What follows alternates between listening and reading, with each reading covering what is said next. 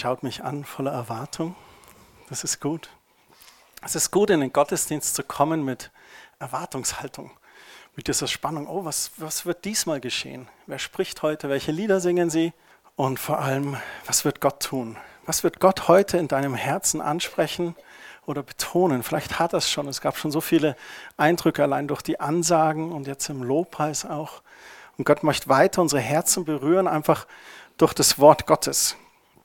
Und Vater, wir sind heute Morgen hier. Wir öffnen unsere Augen, dich zu sehen. Wir öffnen unsere Ohren, von dir zu hören.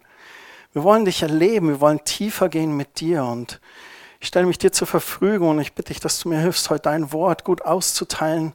Heiliger Geist, nutz meine Stimme, nutz alles heute Morgen einfach, um dich zu verherrlichen, Herr Jesus. Amen. Amen. Wer war denn letzten Sonntag da von euch? Ah, einige gut. Letzten Sonntag haben wir gesprochen über Gottes Sehnsucht nach uns. Wir haben darüber geredet in Lukas 18, wo es heißt, dass Jesus sich über die Kinder freut. Er sagt, werdet wie sie, direkt, ehrlich, vertrauensvoll. Ihr dürft euch einfach an Gott wenden, so wie die Kinder kommen. Und wir haben gesagt, dass Gottes Prinzip Beziehung ist, dass er sich sehnt nach Beziehung. Und Jesus selbst hat zu seinen Jüngern gesagt, die, die ihm nachfolgen, die nennt er nicht mehr Knechte, die nennt er Freunde. Und er sagt, er zieht uns mit allem, was er weiß, ins Vertrauen. Ist es nicht der Hammer?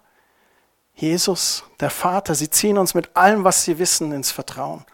Und die Botschaft vom letzten Sonntag, die war, Gott sehnt sich nach uns. Gott hat Sehnsucht nach uns. Er möchte uns begegnen. Und wir haben auch in Davids Leben gesehen, dass er eine Sehnsucht hatte, in Gottes Haus zu sein. Im alten Bund war Gottes Gegenwart im Tempel und da wollte er sein, die Lieblichkeit des Herrn schauen. Und ich habe euch letzten Sonntag die Frage gestellt, wo steht unsere Sehnsucht nach Gott? Wo steht deine Sehnsucht nach Gott? Und ich hatte es letzten Sonntag schon in der Vorbereitung reflektiert und jetzt auch nochmal und habe mir so gedacht, was hat die Frage wohl mit euch gemacht? Ich tue mich ja leicht, ne? ich stehe hier vorne, kann euch einfach mal so eine Frage in den Raum werfen. Was macht ihr damit? Habt ihr euch verurteilt gefühlt, weil du gerade so ganz ohne Sehnsucht nach mehr von Gott bist? Oder missverstanden gefühlt und dann sagst, Mensch Christian, wenn du wüsstest, was ich gerade an Anforderungen durchmache und jetzt forderst du auch noch etwas von mir. Oder du hast dich motiviert gefühlt, weil du merkst, dass du gerade lau und trocken geworden bist. Und das war genau das Richtige für dich. Oder du hast dich einfach bestätigt gefühlt. Ja, ich bin auf dem richtigen Weg. Gott sehnt sich nach mir und ich möchte dem begegnen. Ich möchte euch ganz kurz erzählen, wie das bei mir war mit der Sehnsucht nach Gott, dieser Sehnsucht Gottes nach mir und wie ich darauf antworten konnte. Ich bin christlich erzogen, in der katholischen Kirche aufgewachsen. Ich habe da viele Jahre auch ministriert und mein damaliges Gottesbild war, dass Gott auf einem Thron in weiter Ferne sitzt und dass er so ein Gott des Ausgleichs ist. Ich habe immer gedacht, in meinem Leben muss ich so das Gute und das Schlechte die Waage halten. Und ich möchte das kurz erklären. Auf der einen Seite wusste ich, Gott passt auf mich auf, er sorgt für mich, er sorgt für meine Eltern, er ist da, er ist, er, ist, er ist Gott und achtet auf seine Kinder. Und auf der anderen Seite der Waagschale war so dieses, ja, aber ja nicht zu stolz werden. Ja nicht irgendwie zu, wenn es zu gut geht, dann, dann pass ja auf, dass du nicht fällst, so nach dem Motto. Ne? Und ich weiß bis heute nicht, woher ich eigentlich dieses Gottesbild hatte. Woher das kam, hatte ich das mal gehört, irgendwo gelesen, hat das der damalige Jugendleiter irgendwie vermittelt, keine Ahnung, aber das war in mir so, so drin.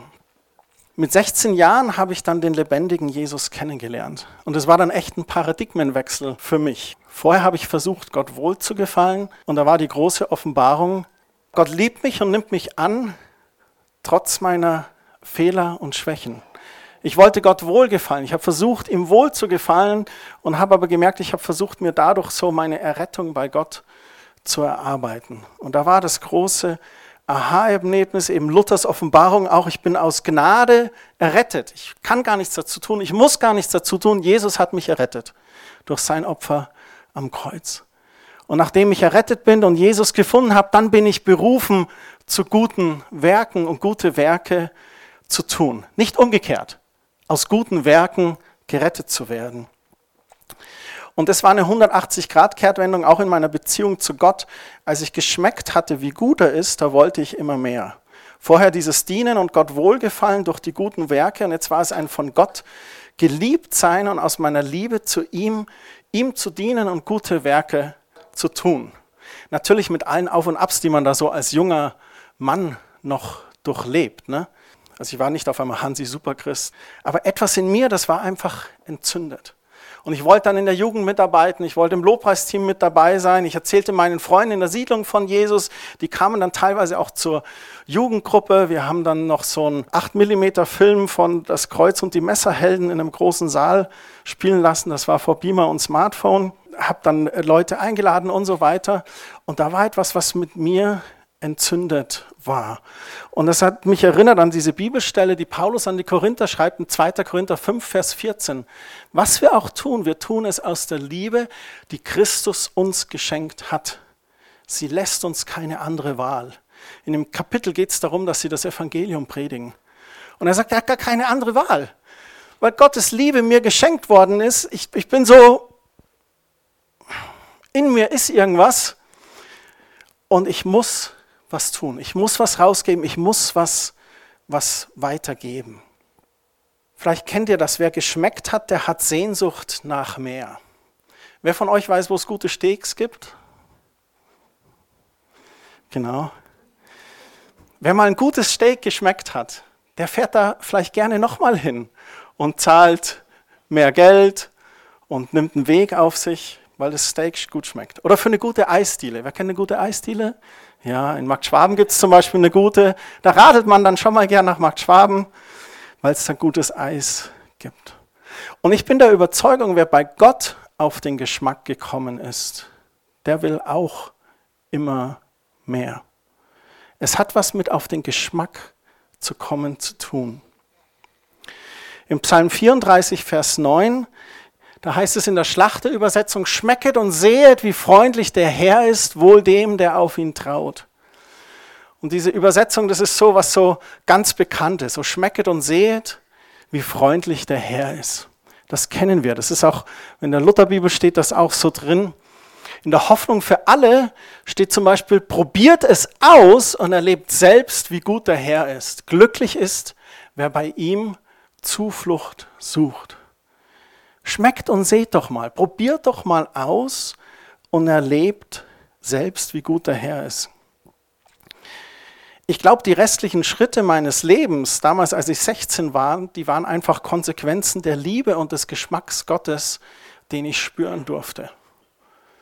Eine Offenbarung, die ich persönlich hatte über Gott, wie er wirklich ist, und ich habe ihn geschmeckt. Und alle anderen Schritte, Bibelschule, Berufung erkennen, sich dieser stellen und einfach für Jesus zu leben, das war, weil ich auf den Geschmack gekommen war. Letzten Sonntag habe ich gefragt, wo steht unsere Sehnsucht nach Gott? Und diesen Sonntag möchte ich die Frage stellen, hast du Gott schon wirklich geschmeckt und probiert? Letzten Sonntag ging es um Gottes Sehnsucht nach uns und heute geht es um deine Sehnsucht nach Gott. In Lukas Kapitel 24 ist die Geschichte von Jesus, das letzte Kapitel im Lukas-Evangelium, wo er den Jüngern in Emaus begegnet. Und es ist zufälligerweise so, dass wir einen der Jünger heute hier haben. Und zwar ist es der Jünger Johann. Und wir haben in einer, in einer Ampore in Emaus haben wir ein altes Interview gefunden von einem Reporter mit einem der Jünger, dem gerade Jesus begegnet ist. Und der Reporter sagte, Mensch, Sie sind ja noch ganz außer Atem, was ist denn passiert? Wahnsinn. Wir haben Jesus getroffen. Einfach unglaublich. Plötzlich ging er mit uns und hat uns alles erklärt. Herr, wie, Moment, wen haben Sie getroffen? Jesus? Na, Jesus von Nazareth. Unseren Retter, der vor drei Tagen in Jerusalem gekreuzigt wurde. Jesus ist auferstanden, er lebt. Okay, krass. Okay, jetzt erstmal, also ganz langsam, erstmal die Frage, wo haben Sie denn diesen Jesus überhaupt getroffen? Wir waren auf dem Weg nach Emaus und plötzlich gesellte er sich einfach zu uns. Wie einfach zu Ihnen, so einfach, hallo, hier bin ich wieder, kann ich ein Stück mit euch gehen? Naja, so ähnlich war es. Wir haben ihn als erstes überhaupt gar nicht erkannt. Wir dachten, er ist einfach genauso wie wir auf dem Weg nach Emaus. Okay, aber Sie sind noch jünger, Jesu, wieso haben Sie den nicht erkannt? Sah der anders aus? Also ich kann es jetzt gar nicht so richtig erklären. Im Nachhinein habe ich den Eindruck, als hätten wir ihn gar nicht wirklich angeschaut. Wir waren so frustriert über die Kreuzigung und das leere Grab und so weiter. Okay. Und wie kam es dann dazu, dass sie Jesus eigentlich erkannt haben? Er hat uns auf dem Weg erklärt, warum er am Kreuz sterben musste und wie das bereits von den Propheten angekündigt wurde. Wir haben ihn dann überredet, die Nacht bei uns zu verbringen. Und dann beim Abendbrot war plötzlich alles klar. Wie als würde die Brille einfach von unseren Augen wegkommen. Als er das Brot brach, war er plötzlich sonnenklar, das ist Jesus. Wow, das ist ja total spannend. Aber wo ist denn Jesus? Warum ist Jesus nicht mit Ihnen gekommen? Ich meine, ich würde ihn so gerne mal treffen. Haben Sie ihn einfach in Emaus sitzen gelassen und sind jetzt weggelaufen? Oder? Natürlich nicht. Es war richtig krass. In dem Moment, wo wir beide ihn erkannten, war er einfach weg. Vom einen Moment zum nächsten, weg vom Stuhl. Krass, das hört sich echt heftig an. Ähm, ich bin ja Reporter. Wir sind ja verpflichtet zur Objektivität. Hatten Sie Alkohol getrunken an dem Abend? Nein, absolut nicht. Und wir waren ja von all dem meisten überrascht, obwohl Jesus ist immer schon für Überraschungen gut gewesen. Das wissen wir. Also wenn das alles so stimmt, dann ist das ja die Sensation. Ein gekreuzigter Mann erscheint verschiedenen Menschen drei Tage nach seinem Tod. Das ist aber unglaublich. Aber wahr. Okay, ich bedanke mich für das Interview. Das muss ich jetzt gleich weitererzählen. Gerne.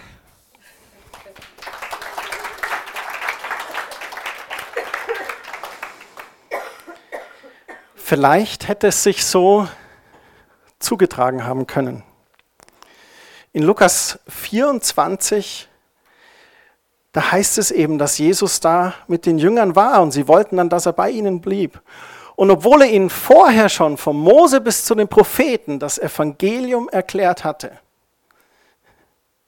ich meine, der Jesus, der vorher drei Jahre mit ihnen gegangen ist, sie haben ihn nicht erkannt. Warum haben sie ihn nicht erkannt?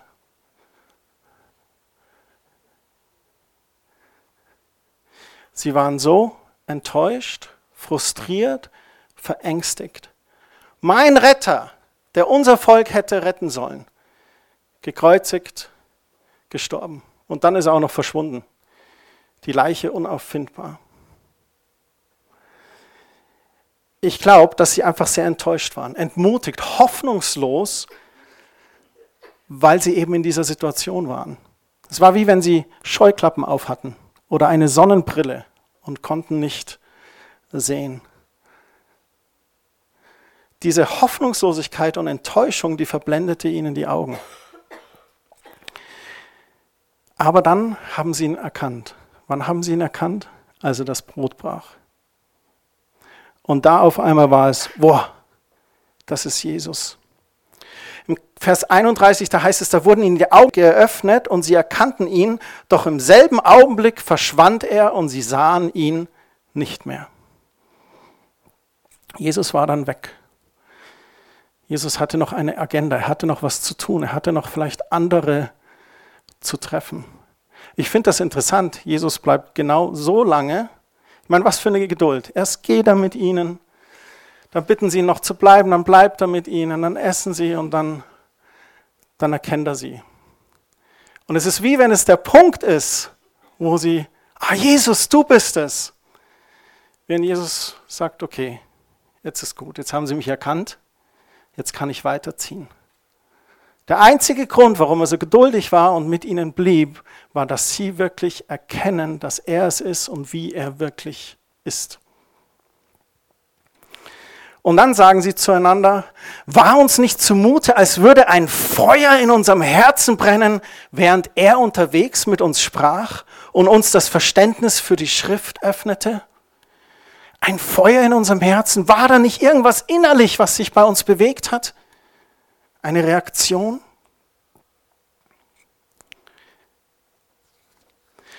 Rainer Harter hat etwas sehr Gutes geschrieben in seinem Buch. Er sagt, genauso wie unsere natürlichen Augen das Sehen lernen, verhält es sich mit unseren geistlichen Augen. Wir haben die Fähigkeit zu sehen, aber nun müssen wir lernen, auch zu erkennen, was es denn zu sehen gibt und wie wir beurteilen können, was wir sehen. Dazu brauchen wir sozusagen einen geistlichen Sehner von ein geistliches Gehirn zur Weiterleitung und Verarbeitung der Daten. In diesem Fall übernimmt der Geist Gottes diese Aufgabe. Ohne ihn sind wir nicht in der Lage zu erkennen. Im ersten Brief an die Gemeinde in Korinth zeigt Paulus, welche Rolle der Heilige Geist einnimmt, wenn es darum geht, Gott zu schauen.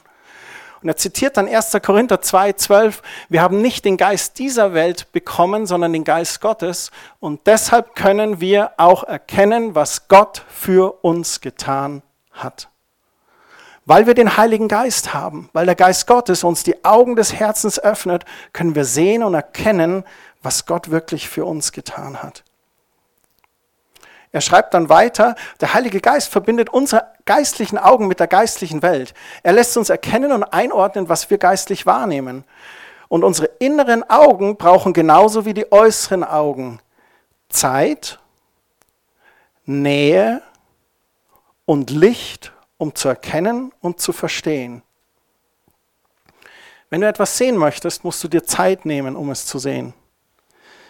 Wenn ich hier dieses Kreuz ansehen möchte, dann muss ich mir die Zeit nehmen, ich muss mich umdrehen, ich muss, ah, ein Kreuz. Ich brauche auch Nähe.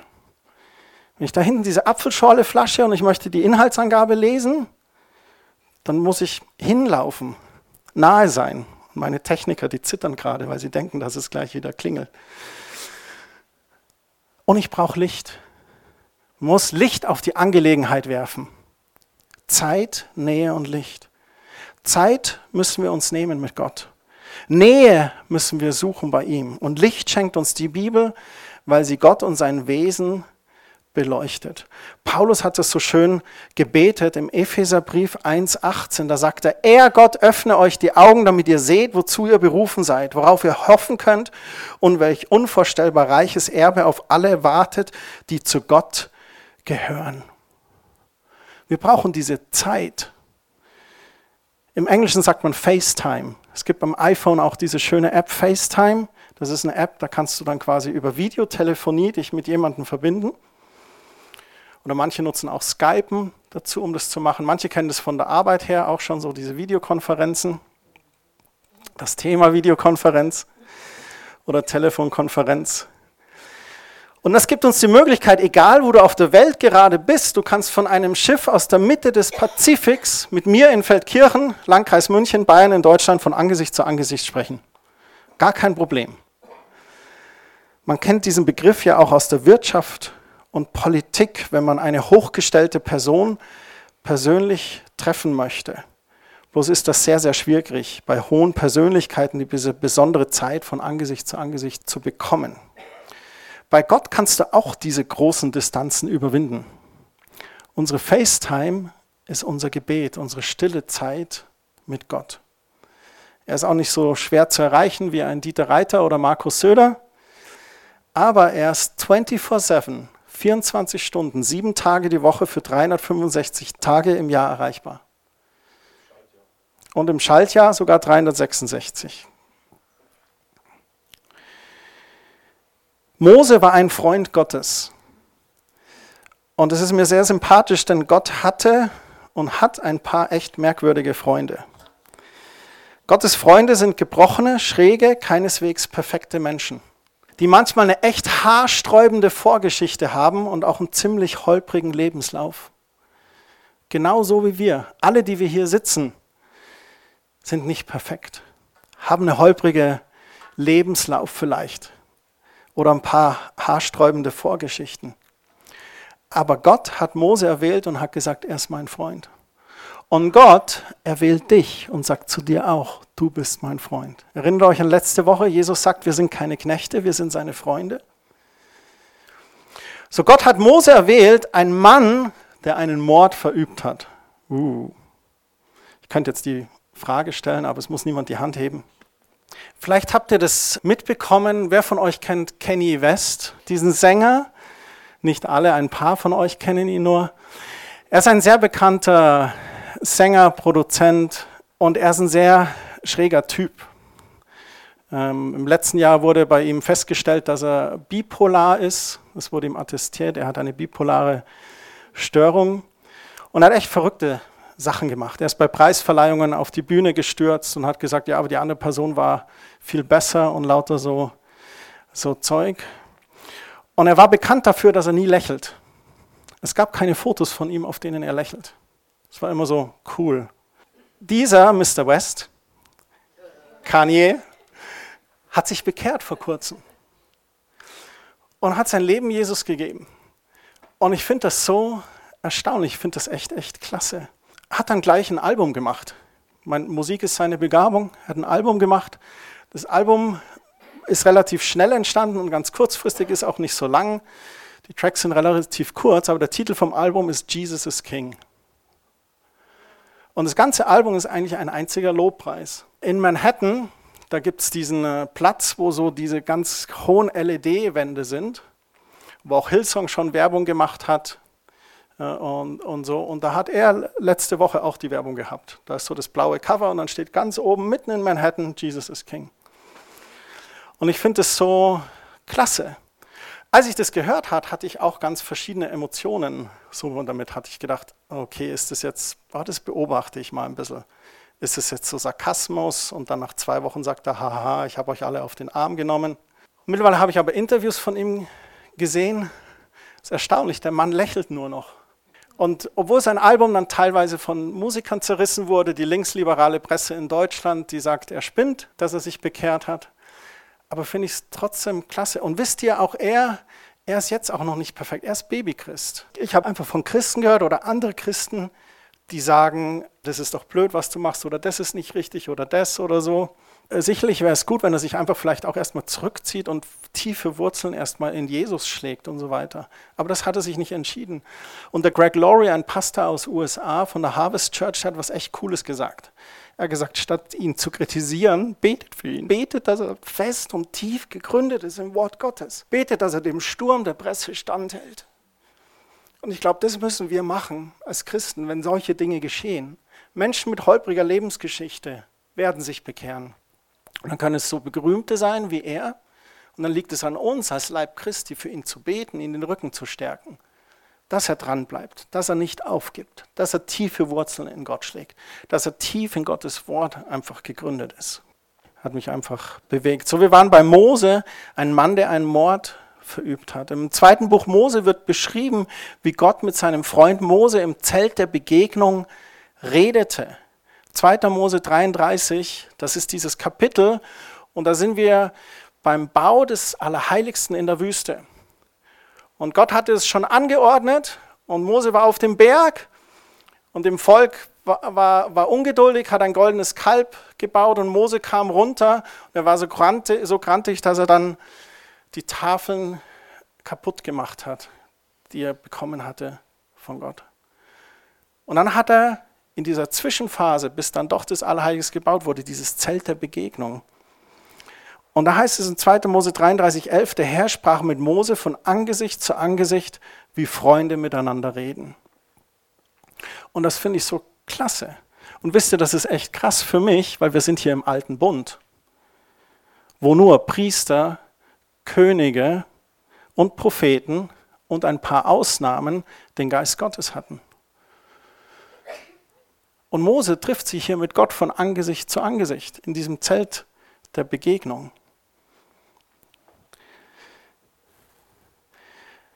Paulus sagt im Epheserbrief, dass wir als Gemeinde ebenfalls diese Nähe Gottes haben dürfen, weil das Opfer Jesu das für uns möglich gemacht hat. Epheser 2 im Vers 12 und 13. Da früher hattet ihr keinerlei Beziehung zu Christus. Ihr hattet keinen Zugang zum israelitischen Bürgerrecht und wart ausgeschlossen von den Bündnissen, die Gott mit seinem Volk eingegangen war. Seine Zusagen galten ihnen und nicht euch. Euer Leben in dieser Welt war ein Leben ohne Hoffnung, ein Leben ohne Gott. Er beschreibt hier die Heiden, die gar kein Bundesrecht hatten, die als Nicht-Israeliten gar keine Möglichkeit hatten, eigentlich mit Gott in Zusammenhang zu kommen. Und im Vers 13 sagt er doch, das alles ist durch Jesus Christus Vergangenheit. Weil Christus sein Blut für euch vergossen hat, seid ihr jetzt nicht mehr fern von Gott, sondern habt das Vorrecht, in seiner Nähe zu sein. Bist du schon auf den Geschmack gekommen? Gehst du in Gottes Nähe? Suchst du seine Nähe? Möchtest du mit ihm sein? Ich meine, was würde ich dafür geben, einer dieser Emaus-Jünger gewesen zu sein, mit Jesus zu gehen? Die Männer waren gestern wandern mit Helmut Hertrich, ein paar von euch. Stellt euch vor, Jesus wäre dabei gewesen. Hätte euch einfach so die Schriften erzählt, von Mose bis zu den Propheten. Boah. Frauen waren auch dabei. Ja, natürlich. Ach stimmt, es war kein Männerausflug. Danke, ja, ja, Männer und Frauen, ihr wart beim Wandern. Meine Güte, Fettnäpfchen mal schnell zur Seite. Okay. Wir haben das Vorrecht, in seiner Nähe zu sein. Jakobus schreibt sogar, sucht die Nähe Gottes, dann würde euch nahe sein. Er möchte keine Fernbeziehung zu uns, er sucht diese Nähe. Er hat uns das Privileg geschenkt, dass wir immer zu jeder Zeit diese FaceTime mit ihm haben dürfen. Die große Frage ist gar nicht, ob wir unserem Alltag ebenfalls FaceTime mit ihm einräumen. Das sollte gar nicht die Frage sein. Das sollte klar sein. Die große Frage ist, wie und wann wir ihm diese Zeit in unserem Wochenablauf einplanen.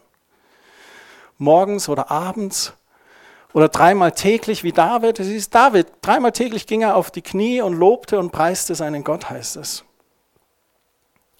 Hast du wirklich schon geschmeckt und probiert, wie gut der Herr ist?